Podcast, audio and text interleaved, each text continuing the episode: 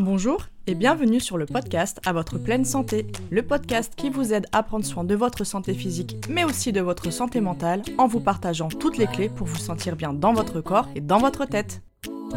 Je m'appelle Marina, je suis naturopathe et conseillère en nutrition. Suite à des soucis de santé non résolus par la médecine classique, je me suis intéressée aux médecines traditionnelles et à l'approche globale des troubles de santé comme l'aspect psychologique et émotionnel. Après avoir eu les réponses à mes questions, j'ai souhaité partager avec vous mes connaissances pour aider les personnes qui se sentent perdues face à leur santé ou leur alimentation. Ma mission à travers ce podcast sera de vous aider à faire la paix avec la nourriture via une approche bienveillante de l'alimentation pour vous sentir bien dans votre assiette, mais je vous aiderai également à comprendre les besoins de votre corps pour mieux le chouchouter. Préparez-vous à vous sentir bien dans votre corps et dans votre tête car la pleine santé se trouve entre vos mains. J'espère que vous allez bien. En plus, en ce moment, il fait un temps magnifique, en tout cas en région parisienne, et à peu près dans toute la France. Donc, j'espère que c'est le cas de votre côté, que vous en profitez pour voilà faire le plein de vitamine D, de bonnes ondes, euh, de balades en pleine nature ou autre. Mais voilà, j'espère vraiment que ça vous fait du bien autant que autant qu'à moi, en tout cas. Je vous retrouve aujourd'hui avec un sujet un peu spécial que j'avais déjà abordé dans l'épisode sur les troubles du comportement alimentaire. Donc si vous ne l'avez pas écouté, je vous invite fortement à aller l'écouter.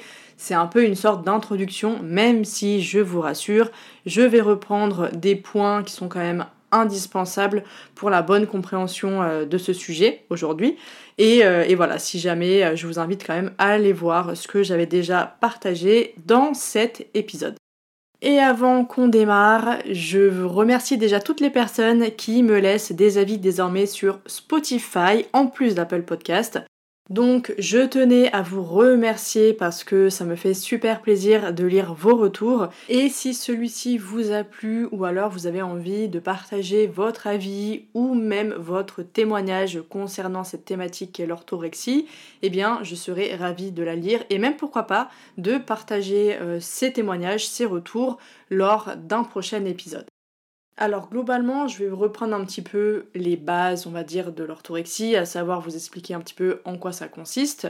Et euh, après, je vais rentrer un petit peu plus dans la pratique que ce soit à travers ce que je peux voir, à travers ce que j'ai pu vivre, à travers ce que les personnes que j'ai accompagnées ont pu vivre également. Mais je voulais aussi vous partager mes erreurs ainsi que des excuses pour ce que j'aurais pu transmettre et qui aurait pu participer fortement à ce maintien de l'orthorexie. Donc ça, je laisse ça pour la fin une fois qu'on aura vu tout ça ensemble. Mais euh, restez bien jusqu'au bout. En tout cas, bon, je sais qu'habituellement vous restez jusqu'au bout, mais voilà, je vais euh, je vais, on va dire, entrer dans un sujet un petit peu plus euh, personnel qui euh, me semble important avec une anecdote que je partageais avec vous et euh, qui m'a permis de, bah, de, réfléchir à pas mal de, de points. Et en plus, j'aurais peut-être besoin de vous, donc n'hésitez pas à aller jusqu'au bout. Alors déjà, pour commencer, il est intéressant de comprendre l'origine du terme orthorexie, qui est un dérivé du mot grec orthos, qui signifie droit ou alors correct, et du mot orexis, signifiant appétit. Comme je vous le disais dans l'épisode donc sur les TCA, eh bien c'est le docteur Steven Bratman qui fut le premier en 1997 à parler de l'orthorexie pour décrire un nouveau comportement alimentaire déviant. Donc en fait, il s'agit d'un ensemble de pratiques alimentaires caractérisées par une volonté obsessionnelle d'ingérer une nourriture saine et avec un rejet systématique des aliments qui sont perçus comme malsains.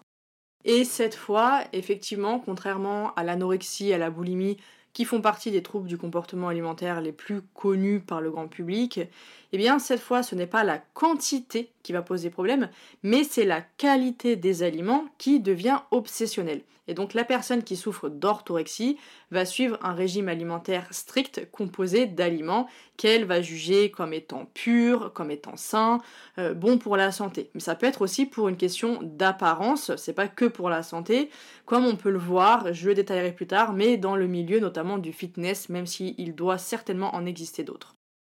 Et à l'heure actuelle, eh bien, l'orthorexie n'est pas encore reconnue en tant que trouble mental dans le manuel diagnostique et statistique des troubles mentaux, donc le DSM-5, ou encore dans la classification internationale des maladies de l'Organisation mondiale de la santé.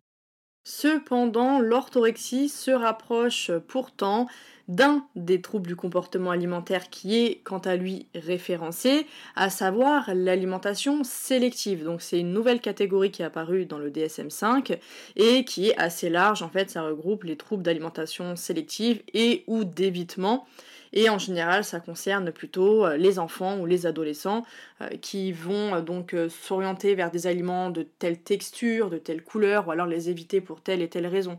Alors que là, effectivement, on va être sur une catégorisation, sur une sélection et un évitement, non pas pour des questions de, texture, d'odeur ou de, de couleur, comme je viens de le dire, mais cette fois, ça va être une question de dualité. En fait, ici, dans l'orthorexie, on va plutôt catégoriser les aliments comme étant bons ou mauvais, ou alors comme étant sains ou malsains, ou encore comme étant diététiques, pas diététiques. Bref, vous avez compris le principe. Donc en fait, tout bêtement, dans le cadre de l'orthorexie, eh bien, les personnes atteintes, elles vont être préoccupées par la qualité et la pureté des aliments qu'elles vont consommer. Et là, en fait, ça va poser problème sur beaucoup, beaucoup de points, comme je l'avais déjà évoqué dans le précédent épisode sur les TCA, parce qu'en fait, eh bien, ça implique une charge mentale énorme concernant la nourriture, que ce soit pour la préparation des repas, parce que oui, ça va prendre beaucoup de temps de tout regarder à la loupe, mais aussi sur le plan de la vie sociale, croyez-moi, je sais de quoi je parle, euh, mais aussi sur le plan euh, personnel, sur la santé mentale, la santé physique, l'estime de soi, etc. Parce qu'en fait, il y a un besoin qui est permanent de venir contrôler, de, rechercher la perfection, qui va mener donc à de l'anxiété et à d'autres sensations négatives, comme euh, de la frustration, de la culpabilité, même une mauvaise image de soi en cas d'écart, et ça peut aller jusqu'à des symptômes physiques réels lorsqu'il y a justement euh, qu'on dépasse en fait ce cadre strict de l'alimentation, parce qu'en en fait on se dit ah mais ça c'est mauvais pour ma santé, ou alors ça ça va me faire grossir ou n'importe, parce que du coup c'est pas diététique, on va tellement culpabiliser, on va tellement stresser par rapport à ça, qu'en fait on peut ressentir effectivement des réels symptômes physiques comme des maux de ventre, euh, ça peut être voilà le fait de se sentir pas bien tout simplement, mais il peut y avoir également au-delà du mental des sensations physiques à cause de ça, parce que on le sait aujourd'hui, hein, je vous l'avais déjà dit, les pensées ont un impact réel sur notre physique. Et donc ce qui est intéressant, c'est qu'il y a plusieurs pratiques qui ont été mises en avant par le fameux docteur Bratman dont je viens de vous parler et qui peuvent alerter sur euh, le fait qu'il y a orthorexie ou pas. Donc déjà, comme je vous le disais tout à l'heure, mais le fait de se préoccuper plus de 3 heures par jour son alimentation. Donc dans la préoccupation, il y a tout. Hein. Il n'y a pas juste euh, le fait de penser, mais il y a dans la, préparation, euh, il va y avoir aussi tout ce qui va être la recherche des ingrédients, euh, de lire les étiquettes, etc. On peut remarquer aussi une dégradation de la qualité de vie depuis le début de la nouvelle alimentation. Un troisième point, c'est une personne qui va faire preuve d'une plus grande exigence envers elle-même, qui peut aussi également s'isoler, se retirer de la vie sociale en conséquence du fameux régime strict à tenir. Ensuite, un autre point important, c'est vraiment une des clés de l'orthorexie, c'est le fait de culpabiliser fortement en cas de non-respect du régime alimentaire strict des règles qu'on s'est imposées. Et enfin, l'orthorexie peut se manifester lorsqu'on a un sentiment euh, de contrôle qui va s'avérer apaisant uniquement lorsqu'effectivement les règles sont suivies. Donc c'est là où est le problème, c'est que cet objectif de manger toujours sainement, avec euh, perfection ce que vous voulez, de manger pur, eh bien ça peut devenir tellement envahissant que ça va affecter donc négativement la qualité de vie, les relations sociales, le bien-être émotionnel, physique, mental, etc. Donc oui, euh, c'est sûr, c'est certain, c'est important d'avoir une alimentation qui soit saine, qui soit équilibrée, aussi bien sur le plan physique que mental. Euh, ça, c'est pas un problème. Le fait de, vouloir prendre soin de son corps, de sa santé, n'est pas du tout un problème, bien au contraire, c'est une très bonne qualité. Par contre, lorsque cette quête de la perfection devient obsessionnelle, qu'elle va entraîner des restrictions alimentaires extrêmes, euh, qu'on est tout le temps obsédé en fait par ce qu'on mange, et eh bien dans ce cas, en effet, là, ça peut être clairement préoccupant. Pour vous faire comprendre euh, un peu mieux la distinction entre quelqu'un qui va avoir un rapport sain à l'alimentation saine et quelqu'un qui va avoir des tendances à développer justement de l'orthorexie face à cette alimentation pure, saine, ce que vous voulez, eh bien, je prends un exemple dans le fitness, alors heureusement ils ne sont pas tous comme ça. Euh, je dis ça parce que j'ai été longtemps euh, dans le domaine, on va dire, euh, fitness, muscu, sans être voilà, quelqu'un qui pratique intensément, mais j'étais quand même très régulière dans la pratique pendant, pendant des années. Je fréquentais les salles de musculation, je consommais beaucoup beaucoup de contenu sur le sujet, y compris les recettes qui allaient bien avec. Donc c'est pour ça que je vous en parle, et même j'ai eu quand même plusieurs clientes qui ont fait des bah, qui ont fait du sport comme ça, la muscu, de manière très très intense, euh, même certaines sportives de assez haut niveau. Donc il y a des termes effectivement que j'ai beaucoup entendus, comme le fameux cheat meal, qu'on par le repas de la triche. Donc déjà on est dans une vision quand même très négative, on est sur on a triché, donc euh, ça serait justement qu'on n'a pas suivi correctement les règles, on est toujours sur cette notion euh, de règles, de correct en fait. Et donc on est clairement sur une notion négative euh, de l'alimentation et notamment bah, dans ce fameux cheat meal, on va venir manger, des fois sous forme limite d'orgie en fait, parce qu'on va manger des quantités de ce qui est habituellement interdit. Alors, interdit par qui, par quoi? Là, chacun a ses règles, mais euh, voilà, c'est ce qui est pratiqué, ou c'est ce qui a du moins longtemps été pratiqué. J'en entends beaucoup moins parler aujourd'hui. Mais c'est vrai que dans les années, c'était quand? C'est ouais, aux alentours de 2010, c'était quand même très très fréquent, on entendait beaucoup ce terme-là. Alors que si on prend une autre vision, à savoir, moi ce que je vous dis à chaque fois, la fameuse règle des 80-20, euh, ce qui est pour moi bah, une approche beaucoup plus positive, parce qu'en fait, dans cette règle des 80-20, il n'y a pas d'interdit. Même si on pourrait se dire, bah en fait, oui, les 20% du temps, ça correspond un peu au cheat meal. Non, parce qu'il n'y a pas d'interdit et c'est pas, ah, je me frustre toute la semaine et il y a un jour de la semaine où je m'autorise à faire euh, tout et n'importe quoi. Parce que oui, la privation, la frustration mène à ce genre de comportement qui d'ailleurs, des fois, s'apparente même à des troubles du comportement alimentaire. Tandis qu'avec la règle des 80-20, donc 80% du temps en gros on est censé manger sainement, mais sainement ça veut pas forcément dire encore une fois vapeur etc. Vous connaissez le topo maintenant sur ma vision de l'alimentation saine. On peut se faire des brownies qui peuvent être sains, on peut se faire plein de choses super gourmandes, délicieuses, euh, qui correspondent complètement aux besoins du corps, donc il n'y a aucun souci là-dessus.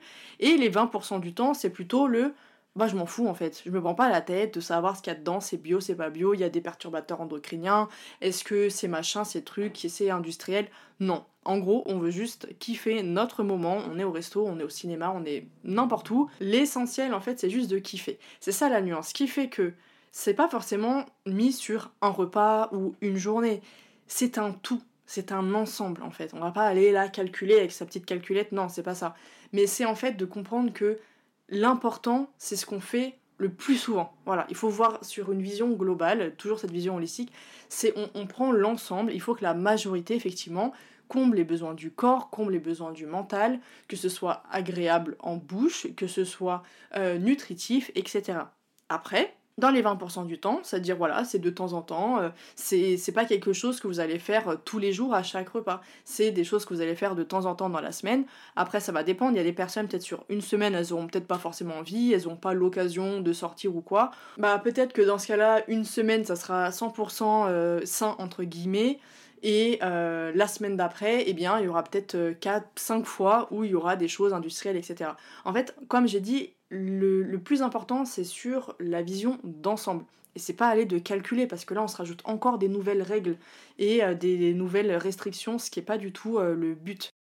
Donc, pour en revenir à ce que je vous disais, on a la vision où, ah, je m'interdis des choses toute la semaine et je m'autorise euh, tout ce qui m'est interdit, en fait, et eh bien pendant un repas, donc ça va être du gavage quasiment chez une grosse majorité de personnes, où, bah, en fait, il n'y a rien qui est interdit, je peux consommer de tout, Juste, en fait, et eh ben, ça sera euh, sur l'ensemble, c'est-à-dire que par exemple mon repas, voilà, c'est quelque chose de, très complet, euh, j'ai tout ce qu'il me faut, j'ai tout ce qu'il faut pour le corps, c'est, ça correspond aux besoins du corps, c'est donc sain. Moi pour moi sain c'est quand ça correspond aux besoins du corps et du mental. Et à côté, euh, je sais pas, vous êtes chez une copine et elle vous propose un sneakers par exemple, bah vous avez envie de vous faire plaisir et vous dire bah ouais en fait genre, là j'ai envie du sneakers donc je vais le prendre. Je sais pas si vous voyez la nuance en fait. Là, rien n'est interdit. C'est tout est autorisé, mais il y a juste une question de euh, bah voilà, de se dire que c'est une question d'équilibre dans la vie, c'est aussi simple que ça. Euh, l'objectif, c'est pas de manger des sneakers matin, midi et soir tous les jours. Ça, je pense que euh, je pense que le commun des mortels en a conscience en tout cas. Euh, alors qu'il y en a qui vont dire que bah juste manger un sneakers dans la semaine, ah c'est le truc de dingue. C'est pas quelque chose qui est considéré comme euh, normal en fait. C'est un, écart et si on succombe à cet écart, alors c'est pas bien, etc., etc. Donc voilà, ça c'était pour faire un petit exemple Peut-être que certains vont pas voir la nuance, mais moi je trouve qu'il y a une vision différente entre ce fameux cheat meal et euh, bah, s'autoriser en fait de tout, mais en fait juste des moments occasionnels, machin, et c'est pas euh, d'en faire euh, un mode de vie complet de forcément de fast-food, de malbouffe industrielle, etc. C'est juste d'avoir un équilibre dans son quotidien, donc c'est pas à la journée, ça va être vraiment à la semaine, et même je vais plus loin, ça va être en fait à l'année, tout simplement, dans votre vie, c'est ça qui est important. Pour en revenir à cette notion de dualité, donc de comparaison, euh, de distinguer des aliments qui sont bons, qui sont mauvais, qui sont sains, qui sont pas sains, eh bien généralement on va tenir compte uniquement de la valeur nutritionnelle de tel aliment. Alors que comme je viens de vous l'expliquer, c'est pas l'aliment là tout de suite en soi qui est important, ça va être l'ensemble, c'est le tout qui compte.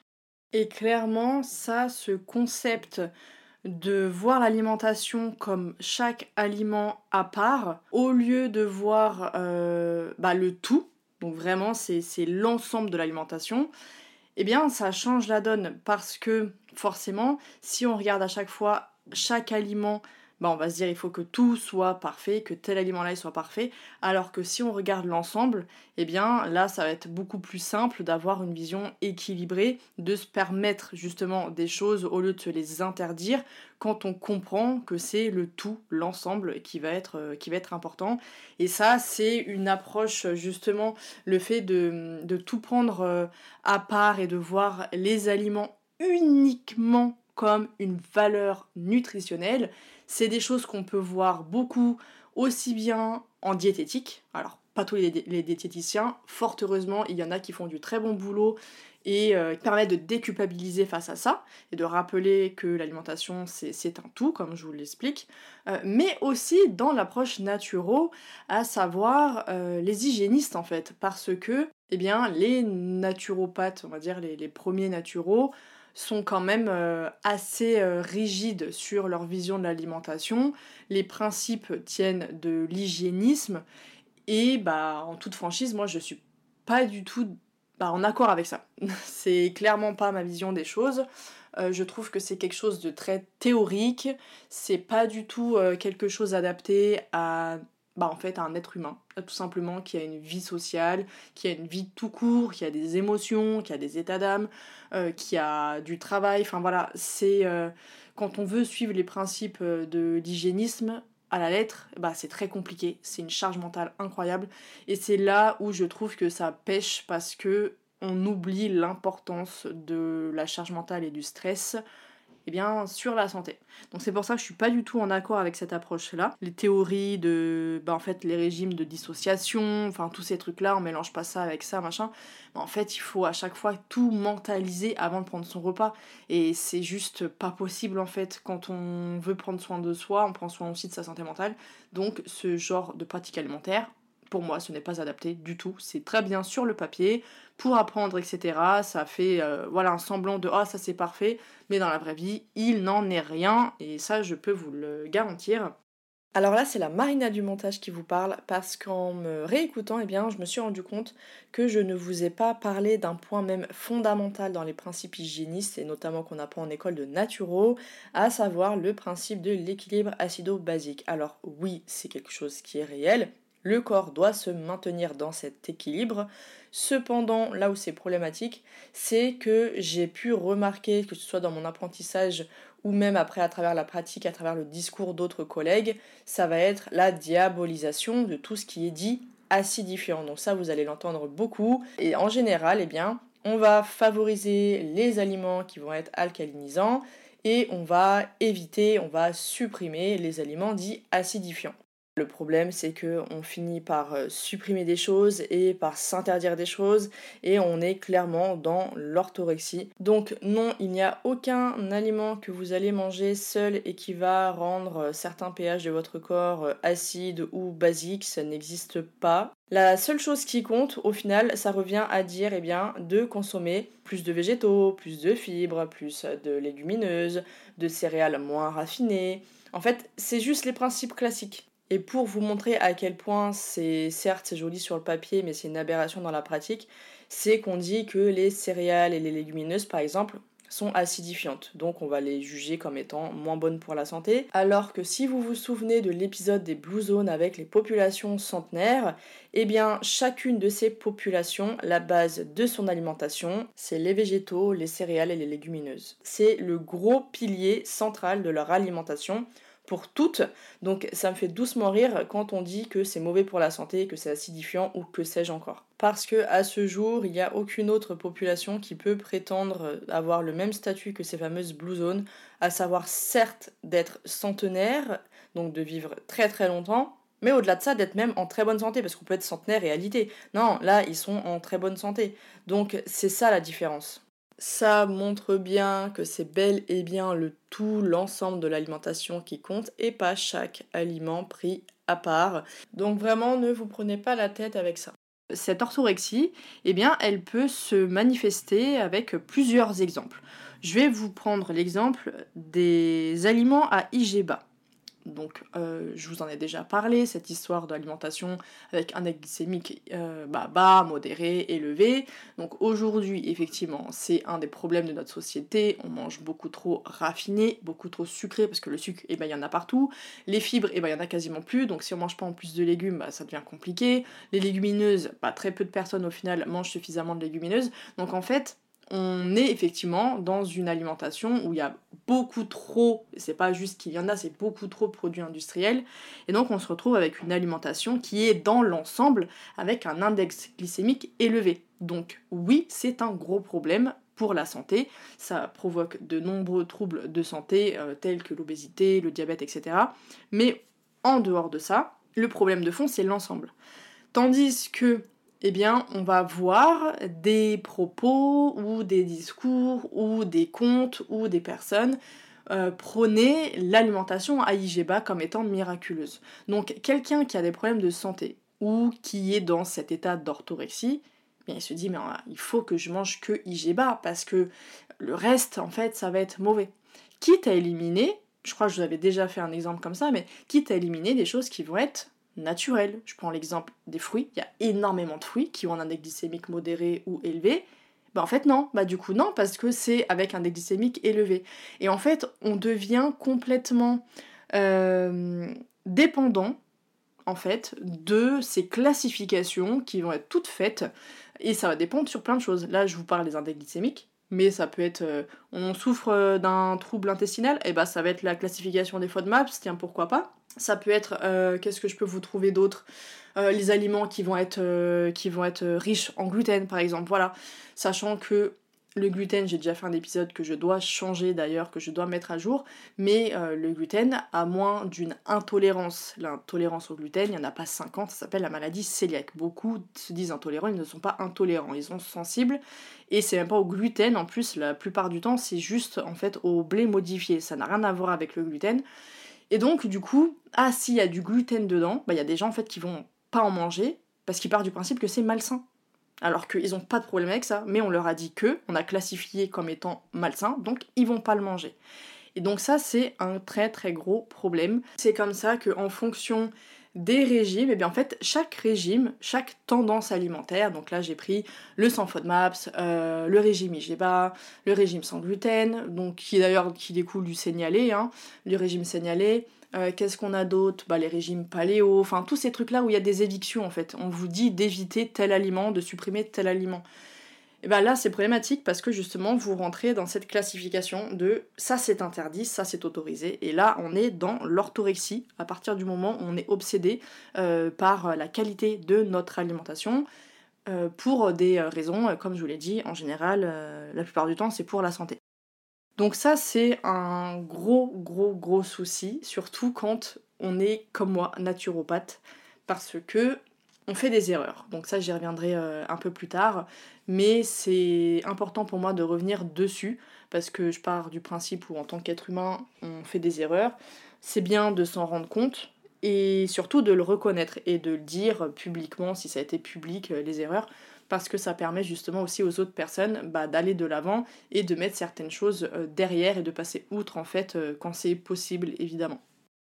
Mais bon, tout ça pour vous dire là sur tous ces différents régimes, d'ailleurs je pense moi-même quand je pense au tout ce qui va être IGBA, eh bien pendant longtemps je mangeais en fait à la maison, je n'avais pas de pommes de terre je n'achetais jamais de pommes de terre. Là, actuellement, je vous parle, j'ai mes pommes de terre au four qui sont en train de cuire avec de l'huile d'olive, des épices, des aromates, bref, le genre de truc que j'aime énormément. Et pourquoi j'en mangeais plus? Parce qu'il fut un temps, je vous ai déjà expliqué l'époque où j'avais dû suivre des régimes restrictifs pour tous mes problèmes de santé digestive. Et bien en fait, je suis restée avec ça dans la tête. La patate, euh, la pomme de terre, bah en fait, euh, non, il faut prendre plutôt la patate douce, c'est plus sain, etc. En fait, c'est faux, c'est absolument faux. Donc oui, la pomme de terre a un index glycémique plus élevé que la patate douce. Voilà pourquoi on l'a classifiée comme étant euh, moins saine, donc c'est quand même hallucinant. Alors qu'en fait, eh bien, les deux, bah, sur le plan nutritionnel, elles ont une valeur nutritionnelle différente, mais la pomme de terre apporte des nutriments, elle est très intéressante, et quand bien même elle va avoir à elle seule un index glycémique élevé, personne mange une pomme de terre chaude comme ça toute seule. Personne fait ça. Je, ne pense pas. Hein. Dites-moi si ça vous arrive de faire une assiette remplie de pommes de terre cuites euh, avec rien dessus. Vous les mangez comme ça. Non, voilà. Dans mon cas, ça a été avec de l'huile d'olive. Eh bien, l'huile d'olive, même quand c'est cuit à haute température et même à la friture, ça, je vous ferai un épisode parce que vous allez mais halluciné sur le nombre d'idées reçues qu'on a sur justement euh, bah, pas mal de petites choses comme ça qui touchent à l'alimentation et notamment le fait de faire euh, cuire dans l'huile, par exemple l'huile d'olive, que, que c'est mauvais, c'est de la friture, en fait pas du tout. Mais bon là c'est, je vais dans un autre sujet et ensuite je vais m'égarer. Mais tout ça pour dire que donc là elles sont avec, euh, elles sont avec de l'huile d'olive, mais en plus de ça, je les mange pas que comme ça, je mange quelque chose dans mon repas. Donc là je me suis fait un dalle de lentilles corail, mais en fait il va y avoir les fibres va y avoir les protéines, il y a un tout dans mon, repas qui fait que oui, ma patate toute seule, elle a un index glycémique élevé, mais mon repas dans l'ensemble, lui, pas du tout. Lui, il va avoir un index glycémique plutôt modéré, voire même bas. Après ça, je pourrais pas le calculer, j'ai un pour calculer dans l'immédiat. Mais en tout cas, ce qui est certain, c'est qu'on sera sur quelque chose de modéré. Donc, c'est pour ça qu'il faut faire attention. Et je vous renvoie d'ailleurs à l'épisode que j'avais fait sur le fait de euh, comment faire face en fait à toutes ces divergences euh, dans la nutrition, comment reconnaître eh bien euh, lorsqu'on est face à quelqu'un qui va pas vraiment avoir une vision objective de l'alimentation et notamment avec toutes ces évictions de faire attention dès que vous entendez dès que vous entendez parler d'un régime alimentaire d'un type, type d'alimentation qui va interdire tel aliment et favoriser plutôt tel aliment eh bien faites attention parce que là on est sur de la classification et donc ça va être ça c'est bon. Si on les enlève, c'est parce qu'ils considèrent que c'est pas bon. Et donc c'est le parfait moyen pour entrer dans l'orthorexie. Donc faites attention à ça. Et en parlant de justement comment peut venir cette orthorexie, donc il y a déjà le fait de suivre ces types de régimes alimentaires donc avec des évictions, parce qu'il va y avoir des aliments autorisés, des aliments interdits, et donc là ça va être effectivement un moyen de rentrer dans l'orthorexie. Mais avant ça, c'est pourquoi, au final, on choisit tel régime alimentaire qui a des règles, au final, strictes. Parce que c'est pas la majorité des personnes qui vont se dire bah tiens, et si j'arrêtais de manger ces aliments parce qu'au final euh, c'est mieux pour la santé ou parce que ça fait perdre du poids, etc. C'est qu'il y a une raison derrière. Et cette raison, eh bien, je vous le donne dans le mille, elle est purement psychologique, elle est purement émotionnelle et elle découle de la peur, mais aussi de cette recherche de perfection. En fait, très très souvent, donc ça a été mon cas, ça a été le cas des personnes que j'ai pu, euh, que j'ai pu accompagner ou les personnes avec qui j'ai pu échanger sur cette thématique. Mais bien souvent, l'orthorexie, elle fait suite à une pathologie ou à un problème de santé. Parce qu'en fait, on a peur de rester dans ce problème ou alors de retomber malade si jamais voilà on s'en est sorti et, euh, qu'on a envie tout simplement euh, d'éviter de retomber dans ce problème parce que ça nous a traumatisé. Donc soit voilà c'est pour ne pas rester malade ou ne pas retomber malade ou alors ça va être tout simplement pour quelqu'un qui est angoissé à l'idée d'avoir des soucis de santé, eh bien ça va être par mesure préventive tout simplement. Mais après, comme je vous l'ai dit, moi je l'avais constaté en fait dans le milieu du fitness. Alors à l'époque où je suivis ces contenus, je n'avais pas euh, de terme pour définir ça, sachant que moi-même j'étais euh, j'étais touchée donc j'avais même pas conscience du truc. Mais vous voyez ces personnes qui veulent suivre une diète bien stricte sans forcément de plaisir et qui vont s'octroyer, comme je vous ai dit, euh, bah, genre des cheat meals en fait tout simplement eh bien ces personnes-là, elles vont le faire pour se maintenir dans un certain physique ou pour obtenir un certain physique. Euh, donc c'est pas réellement pour la santé parce que au final bah, il y a des physiques qui sont atteints qui sont pas nécessairement bons pour la santé. Donc c'est pour ça que l'orthorexie c'est pas qu'une question de santé. Il y a aussi malgré tout certains vont dire qu'il n'y a pas de soucis de bah, de gestion de poids ou quoi, d'apparence.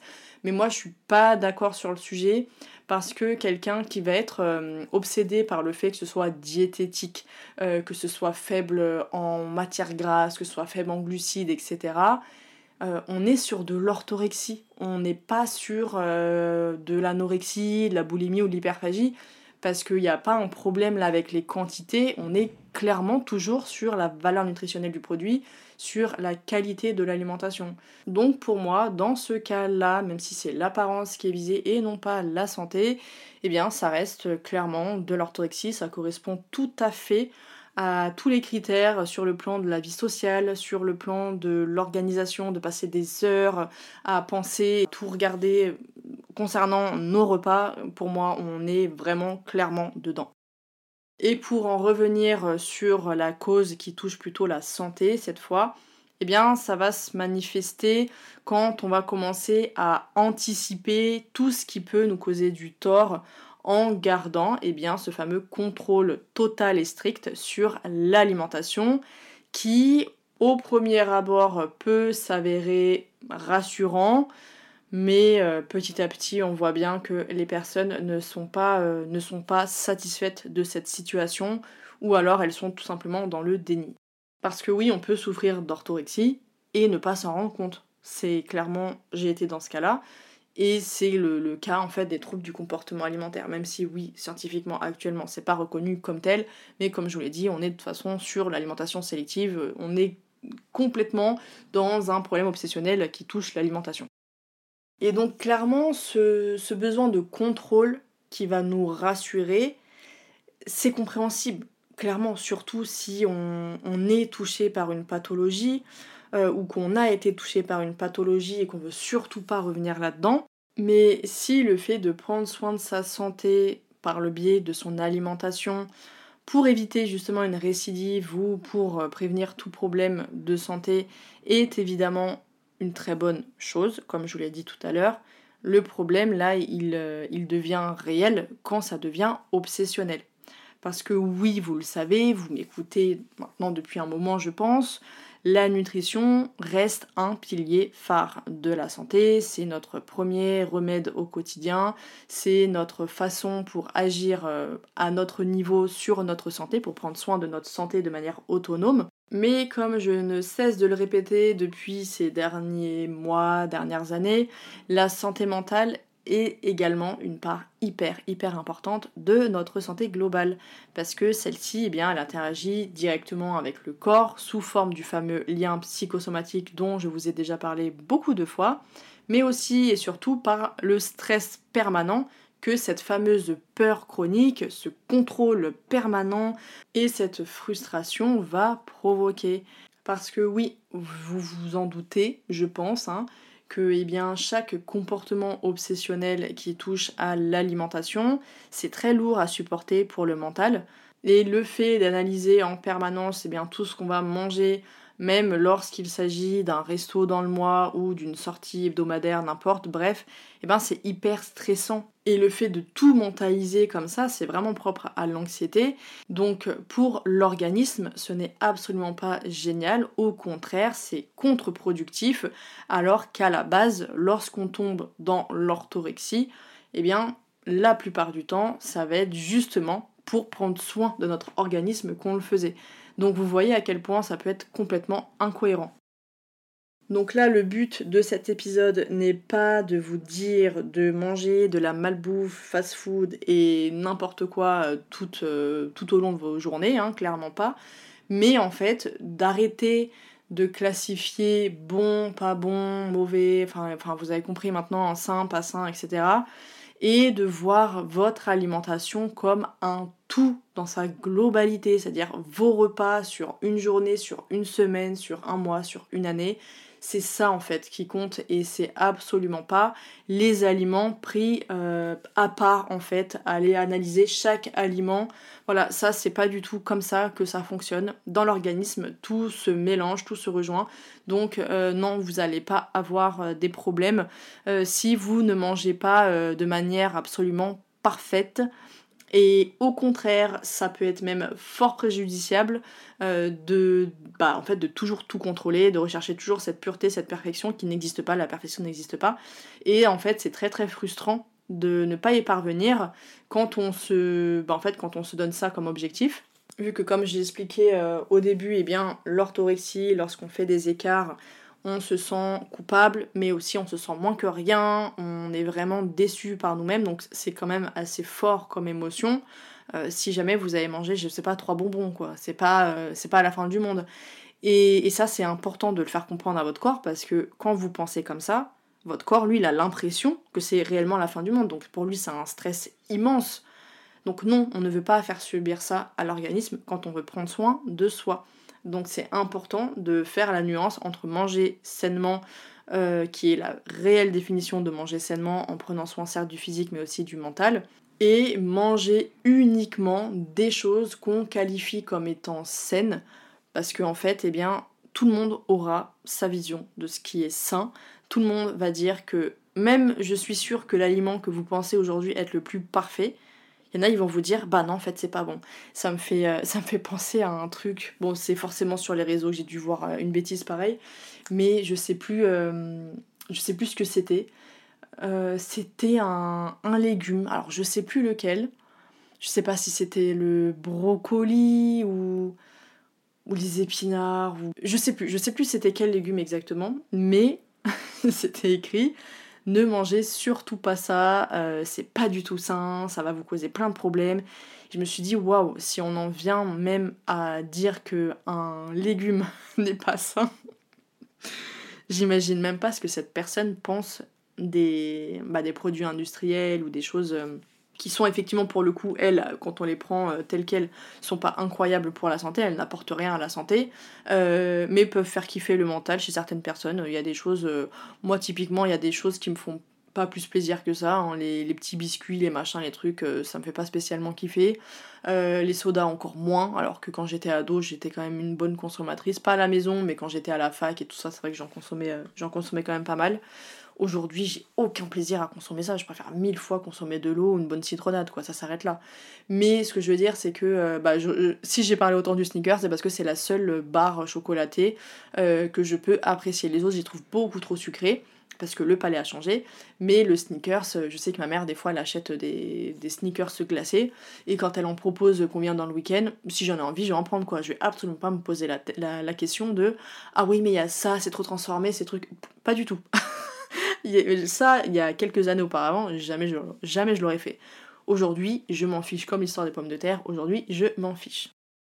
Donc bref, vous avez compris là où je voulais en venir. Et donc, euh, pour finir, pour clôturer cet épisode, qui s'avère être un peu plus long que je ne pensais, mais bon, je, ne suis pas étonnée parce que c'est la plupart du temps ça se passe comme ça. Eh bien en fait, euh, il y a une personne qui est venue me contacter euh, sur Instagram et euh, qui me dit oui, euh, Euh, au début, au premier abord, ça a l'air sympa ce que tu fais, tu, voilà, tu parles de l'orthorexie et tout, tu sensibilises là-dessus, mais au final, quand on regarde un peu plus près tes contenus, qu'on regarde un peu en arrière ce que tu as fait, ce que tu as écrit et tout ça, bah tu catégorises toi aussi les choses comme étant saines et pas saines, et donc tu, euh, tu fais la promotion au final, de, tu encourages les, les comportements bah, en fait, qui sont visés par l'orthorexie. quoi. Et donc, euh, je demandais à cette personne effectivement de, bah, de me dire où, parce que j'aimerais bien savoir, parce que c'est quelque chose dont j'ai déjà conscience. Je sais pas si j'en ai déjà parlé ici, mais j'ai pleinement conscience du fait que dans mes débuts, euh, j'ai moi aussi eu un discours qui a pu mener certaines personnes à, catégoriser les aliments.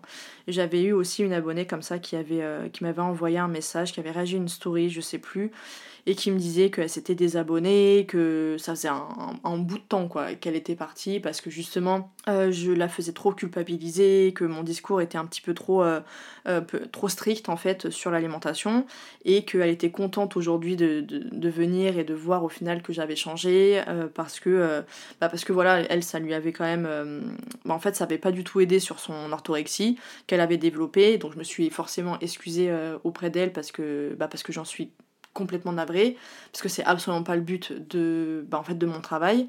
Et je m'en suis aussi excusée publiquement parce que c'est important, donc c'est pour ça c'est ce que je voulais faire aussi également dans le podcast.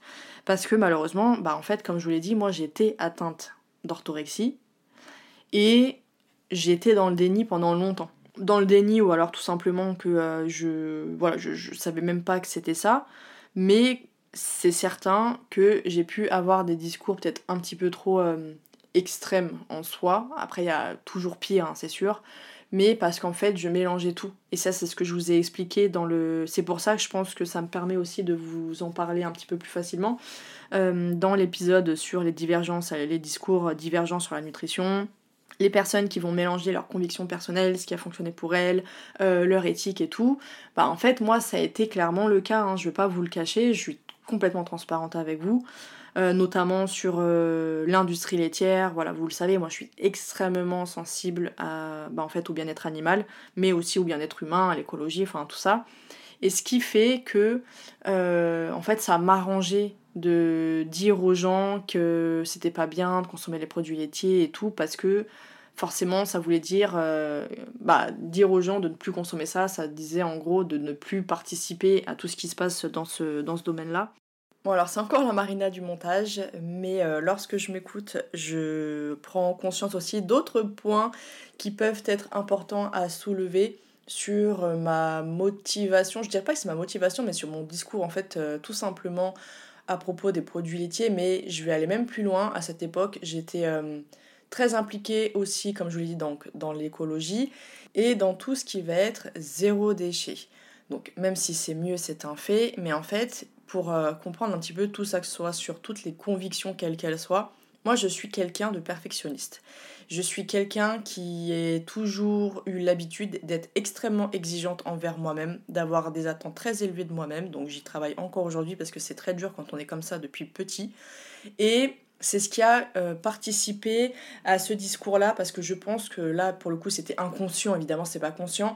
Mais je me disais, si moi je le fais pas, pour pouvoir être cohérente dans mes convictions et ne pas faire justement d'écart et rester dans les règles et faire les choses parfaitement, eh bien je sais pas pourquoi les autres ils auraient le droit de le faire en fait. Donc dit comme ça, ça peut paraître hyper euh, hyper malsain, mais en fait comme je vous l'ai dit, c'était pas du tout intentionnel, j'en avais pas conscience et c'est aujourd'hui avec le recul que je pense qu'il y avait euh, très probablement une part de ça, c'est de la frustration.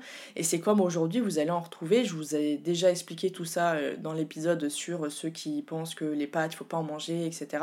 Alors qu'il n'y a aucun souci, bref, je vous renvoie à l'épisode.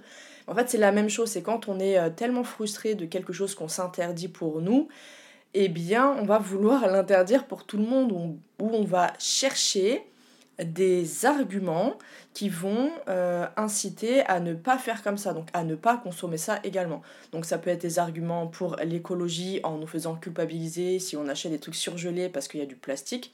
Donc euh, ça peut être une poêlée comme je vous l'avais déjà expliqué. Une poêlée surgelée ne sera pas euh, moins intéressante nutritionnellement qu'une poêlée fraîche.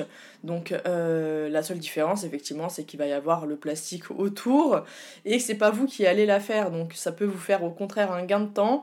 Euh, et après oui bah sur le plan écologique c'est pas parfait. Mais en fait c'est ça déjà de se dire encore une fois qu'on n'est pas parfait.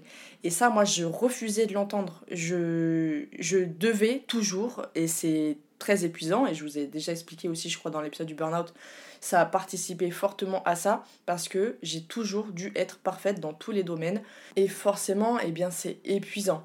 Donc je pense avec le recul que c'est certes donc mes convictions, ça c'est une certitude, mes convictions qui me faisaient dire aussi de manger brut, de manger que du fait maison et tout ça, alors que le fait maison bah ça peut justement empêcher beaucoup de personnes qui n'ont pas le temps ou les capacités ou quoi ou l'énergie de le faire de manger sainement alors que les surgelés par exemple euh, on peut avoir des super compos, c'est déjà prêt et ça facilite la vie, ça permet de manger sainement au quotidien. Mais en fait, c'est ça, c'est de se dire, bah, pour mes convictions, quelles qu'elles soient, le bien-être animal, euh, l'écologie, l'environnement, ce que vous voulez, eh bien, vous allez faire les choses, euh, vous allez chercher à faire parfaitement. Et donc, vous voulez que les autres aussi fassent parfaitement, parce que sinon, c'est pas juste. Vous, vous vous privez de choses, et c'est là où on voit la frustration, même si de premier abord, on s'en rend pas compte, mais c'est avec le temps, après, on la voit que ah ouais ben non moi je m'interdis ça je sais pas pourquoi t'en mangerais donc je vais te donner tous les arguments qu'il faut euh, sur le plan ça peut être des statistiques ça peut être des données scientifiques ça peut être euh, euh, voilà des, des, une question d'éthique en fait de sensibilité au niveau émotionnel et tout. Mais on va chercher des discours qui vont faire en sorte que vous ne consommiez pas vous aussi telle chose même si c'est plus simple pour vous même si vous aimez ça. Bah parce qu'en fait la personne qui parle derrière encore avec ses convictions, va être frustré voilà, du fait que certaines vont se alors que nous-mêmes on ne s'autorise pas. Et franchement, je suis euh, convaincue aujourd'hui que c'est ça qui a fait euh, que mon discours était tel qu'il était à cette époque-là et qui a changé aujourd'hui. Bah parce que mine de rien, au-delà de la relation euh, que j'ai aujourd'hui nettement plus bienveillante avec mon alimentation, mais aussi la relation bienveillante que j'ai envers moi-même. Parce qu'on ne peut pas espérer être bienveillant envers les gens tant qu'on n'est pas bienveillant avec soi-même. Et donc plus j'ai fait ce travail sur moi et aussi dans la pratique en fait avec toutes, euh, bah, toutes mes clientes que j'avais en consultation, je, jamais de la vie je pouvais être autant exigeante avec elles que je l'étais envers moi-même. Au contraire, j'étais très douce, très bienveillante, je trouve toujours des compromis, voilà, pour faire vraiment en sorte qu'elles ne soient pas euh, frustrée, il n'y a pas de charge mentale ou quoi. Par contre, sur moi, je le faisais pas du tout. Hein. Mais pour elle, je le faisais. Et puis après, avec ce travail que j'ai fait sur moi, oui, là, j'ai commencé à être beaucoup plus bienveillant, beaucoup plus souple avec moi-même. Ce qui fait que des choses que je m'interdisais pour des questions de conviction personnelle, eh bien, en fait, je les ai reprises et que j'ai retrouvé quelque chose d'équilibré euh, comparé à ce que je pouvais y avoir il y a peut-être 3, 4, 5 ans euh, en arrière, quoi. Donc c'est pour ça que c'est important pour moi euh, de faire ce petit point post-montage parce que, euh, parce que je ne l'ai pas dit dans l'épisode et j'espère que ça va pas vous déranger à chaque fois que je coupe comme ça vite fait. Mais pour moi c'était un point qui me semblait euh, crucial pour que vous puissiez comprendre aussi ce qui peut se passer dans la tête des personnes qui vont vous donner des discours concernant la nutrition. Donc pour en revenir à, à cette histoire-là de la personne qui m'avait contacté, donc voilà, je lui ai demandé effectivement euh, de, bah, de me dire sur quel poste, parce que je voulais vraiment, c'était pas du tout, euh, je l'ai pas du tout mal pris, parce que je sais que c'était le cas. Et en fait, comme j'expliquais à cette personne, je dis bah malheureusement, moi je crée du contenu, ça commence à dater, ça fait depuis 2017. Donc mine de rien, depuis 2017, il y a beaucoup de choses qui sont passées. J'ai énormément étudié, j'ai fait beaucoup de recherches, j'ai évolué fort heureusement. Toutes les consultations que j'ai pu avoir, j'ai accompagné plus de voilà, quand même plus de 1000 personnes forcément ça, ça joue en fait sur la vision des choses, de voir les choses dans la pratique et puis dans la théorie. Et donc ma vision des choses a complètement changé. Je suis arrivée à une, bah en fait à cet état moi que je pense être d'équilibre, euh, comme je vous l'expliquais, l'alimentation bienveillante, tout ça qui s'est mis en place. Et donc effectivement ces fameux postes en question, c'était euh, ceux qui touchaient les produits laitiers. Donc ils commencent à dater maintenant parce que c'était 2000, bah, 2020, si ma mémoire est bonne, c'était en 2020.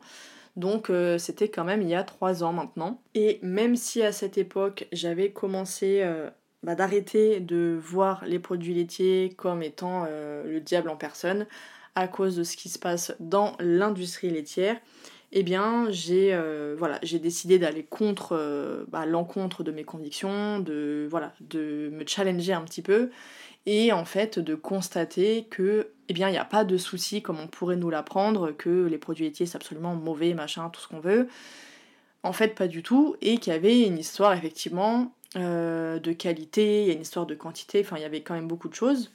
Et là où je rejoins à moitié cette personne, parce qu'elle me disait oui, mais euh, tu catégorises quand même euh, le, les produits laitiers A1 de ceux A2, enfin caséine A1 et caséine A2, donc c'est toujours, ça veut dire que tu dis que A1 c'est mauvais pour la santé, machin, donc clairement c'est, voilà, tu participes à l'orthorexie et tout et tout.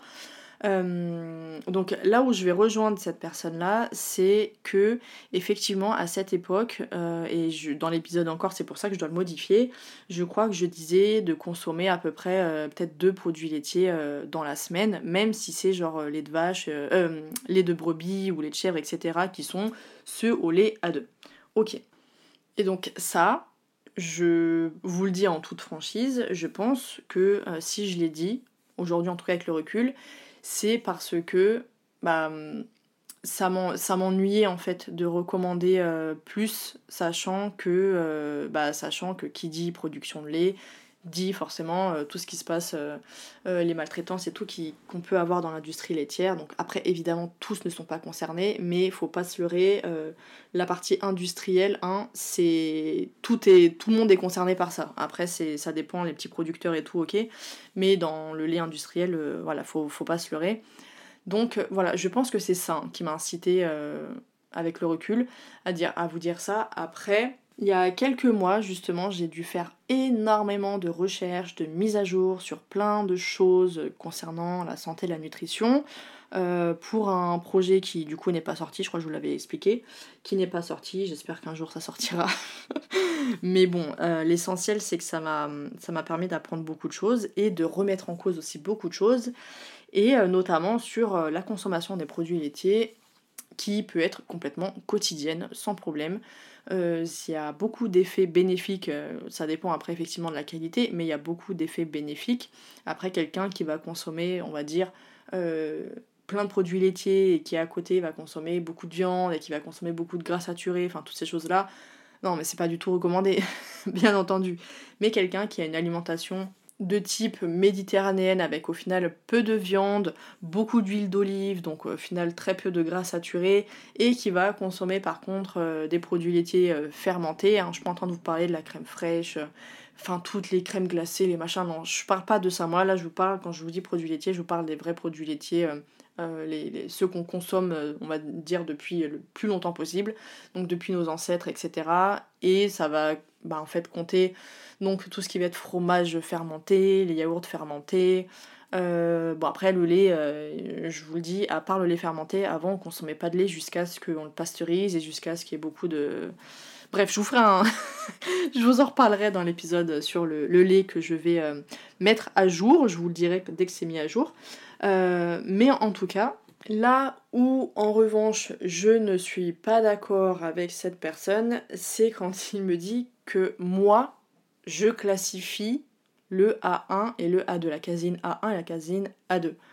Mais je dis à cette personne, c'est pas moi qui ai fait la classification, c'est un fait, c'est comme dire, euh, bah ça c'est du lait de, vache et ça c'est du lait de chèvre.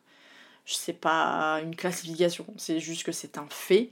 Et après, scientifiquement, les faits sont là. La consommation de produits laitiers contenant la caséine A2 est euh, nettement plus digeste et anti-inflammatoire, contrairement à la consommation des produits contenant du lait A1, donc du lait de vache conventionnel. Voilà, ça c'est c'est pas moi qui l'ai inventé, c'est pas moi qui le. Moi, mon but, c'est quand même de vous aider à aller mieux. Donc, je vais pas vous dire oh non, on s'en fout, ça n'existe pas, consommez ce que vous voulez en termes de lait, ça ne change rien. Alors que justement, au contraire, et là, moi, je trouve que c'est ça qui. Euh, là où je vais insister euh, d'autant plus dans, dans l'épisode que je vais mettre à jour, c'est sur le fait de. Là où certaines personnes vont vous dire c'est super mauvais de consommer des produits laitiers, Donc certaines personnes vont complètement arrêter alors qu'elles kiffent ça. Moi j'en fais partie, ma mère elle est normande. Alors autant les yaourts et tout j'y tiens pas, autant le fromage, euh, j'avoue que le fromage de chèvre, de brebis, le halloumi, la mozza de chez moi, la vraie mozza de buffle et tout, euh, enfin de bufflonne du coup c'est plus cohérent. Euh, tout ça par contre, ouais, je kiffe, vraiment je kiffe et, et c'est un vrai plaisir de, de pouvoir en consommer. Surtout que voilà, on le sait, comme je vous l'ai dit, il y a beaucoup de bénéfices sur la santé. Mais donc, là où, la nuance justement entre ces deux catégories va être importante, c'est de se dire, bah en fait, ok, au quotidien, je peux facilement manger euh, tout ce qui va être euh, brebis, chèvre, bufflonne, euh, tout ça, enfin chamelle s'il y a de la chamelle chez vous. et comme ça, même de temps, et de temps en temps, si j'ai envie de me faire un kiff et dedans, je sais pas, c'est une glace et dedans c'est la crème glacée forcément de, de lait de vache, et eh bien là, on s'en fiche complètement. Donc moi je trouve au contraire ça plus intéressant parce que ça permet de rester dans cette notion d'équilibre, de comprendre qu'il y a des choses que oui, euh, quotidiennement il n'y a aucun souci et qu'il y a des choses, si on a envie de manger, bah ce jour-ci on, en a envie, bah on peut en manger. Euh, si euh, dans, je sais pas, 4 jours c'est pareil, en fait voilà, de se dire il n'y a rien qui est interdit, il y a des choses que je dois privilégier, il y a des choses que je peux consommer, mais juste il faut que je consomme moins de ces choses-là que de ces choses-là. Donc en fait pour moi c'était pas quelque chose de, négatif, au contraire je trouve que ça permet à des personnes, moi j'ai beaucoup de personnes qui me disent ah mais super, je pensais que je pourrais jamais manger de produits laitiers et tout, donc en fait je peux consommer ça, ah ça me fait super plaisir. Donc oui vous pouvez consommer de tout, Juste, il y a effectivement, il y a des choses, euh, comme euh, je reviens avec le blé, c'est pareil. Effectivement, il vaut mieux privilégier les blés anciens que le blé moderne. Après, si vous allez vous manger, comme je l'avais dit dans l'épisode sur les pâtes et, le pain, vous allez vous faire un kiff avec votre baguette blanche euh, ou votre tradition, parce que moi, celle que je préfère, c'est la tradition, le dimanche lors d'un brunch, et eh ben il n'y a aucun souci avec ça. En fait, c'est ça qui est important de comprendre. Donc oui, je reconnais avoir moi aussi fait des erreurs de par mes convictions personnelles, euh, certaines choses aussi de par ce que j'ai pu apprendre et qui n'est en soi pas juste euh, ni dans la pratique et ni sur euh, clairement le, plan scientifique. Et c'est pour ça que c'est important pour moi de le dire, de vous dire que voilà, j'ai évolué, je suis un être humain, j'apprends tous les jours, je, encore là je vous parle, j'ai plein de, livres en cours sur plein de sujets différents. Donc en fait, c'est ça le but, c'est aussi d'évoluer. Donc ça fait depuis 2017 que je crée du contenu. Et il y a peut-être des choses, j'essaye à chaque fois de mettre à jour, de réajuster justement des choses que j'ai pu dire. Je l'ai fait dans certains articles, mais je sais même plus le nombre d'articles que j'ai. Quand je sais que là, je suis à plus déjà de 70 épisodes de podcast, euh, les articles, j'en ai encore plus. Donc euh, dites-vous bien que ça commence à faire un petit paquet. Et euh, je travaille à côté. Et en fait, d'aller chercher à chaque fois là où j'ai pu faire des erreurs et tout, bah, c'est beaucoup de temps. Donc c'est ça que je voulais vous dire au, début également. Si vous écoutez un épisode ou si vous vous souvenez de quelque chose ou d'un article que vous avez vu ou quoi sur mon compte et qui va vous donner cette impression euh, de participer à ce trouble qu'est l'orthorexie, n'hésitez pas à me le dire. Franchement, je suis demandeuse. Je veux qu'on me dise, parce que moi j'ai pas le temps d'aller tout vérifier pour l'instant. Il y aura peut-être un temps, je pourrais prendre quelqu'un pour ça, ou alors moi je pourrais avoir le temps, mais là ce n'est pas du tout le cas. Et, euh, et voilà, si vous tombez dessus et que vous pouvez me dire, bah là par exemple, effectivement, la manière dont tu l'as dit et tout ça, ça peut porter à confusion, on peut se dire, ah ouais, mais là elle catégorise trop comme étant sain, pas sain et tout ça clairement, dites-le moi. Même sous là les avis euh, euh, Spotify ou en DM ou euh, par mail, n'importe, en commentaire sur le blog. Franchement, moi ça m'aidera énormément parce que comme je, je vous l'ai dit, je sais que j'ai fait des erreurs, je m'en excuse et j'espère sincèrement que tout le travail et le contenu que je fournis aujourd'hui peut vous permettre justement de sortir de l'orthorexie si jamais c'est votre cas ou tout simplement d'avoir euh, une relation apaisée avec, euh, avec l'alimentation. Voilà, c'est ce que je vous souhaite de tout cœur. C'est clairement sur la partie alimentation, c'est là où je veux miser toute mon énergie, toute ma sensibilisation, euh, sur le sujet. Je veux qu'on puisse retrouver un rapport sain à l'alimentation sur le plan physique et mental, d'où cet épisode sur l'orthorexie qui est pour moi un, point clé dont on ne parle pas assez. On en parle évidemment, ça, vous regardez sur internet, vous allez trouver des sujets là-dessus mais on n'en parle pas autant que l'anorexie ou la boulimie, qui sont très importants parce qu'il y a énormément de personnes qui sont touchées, l'hyperphagie également, mais c'est aussi quelque chose dont on devrait parler d'autant plus. Et peut-être qu'un jour, eh bien, ce trouble sera réellement référencé dans le DSM5. Voilà. Bon voilà pour cet épisode. Donc il y avait un petit peu du chit chat à la fin, il y avait pas mal de théories au début. J'espère que ça vous a plu, j'espère que c'était pas trop brouillon, j'ai pris quand même des notes, etc. Mais j'espère quand même que ça vous a plu, que ça vous a appris des choses et surtout que ça vous permettra eh bien, de relativiser face à l'alimentation, de ne pas chercher cette, cette, perfection que beaucoup souhaitent atteindre mais qui n'est pas atteignable. Et la seule perfection, c'est l'équilibre, clairement. C'est là où vous serez dans ce qui est parfait pour votre corps et votre mental. C'est d'être dans un équilibre. Ça, c'est le point fondamental pour une bonne santé de manière générale. Donc voilà, je vous laisse sur ces notes. N'hésitez pas à me laisser un petit retour, encore une fois, si jamais cet épisode vous a plu. N'hésitez pas à me dire votre avis dessus, à me faire des témoignages, n'importe, je suis tout oui. Et puis je vous retrouve donc la semaine prochaine. En attendant, portez-vous bien, prenez bien soin de vous et kiffez votre alimentation s'il vous plaît.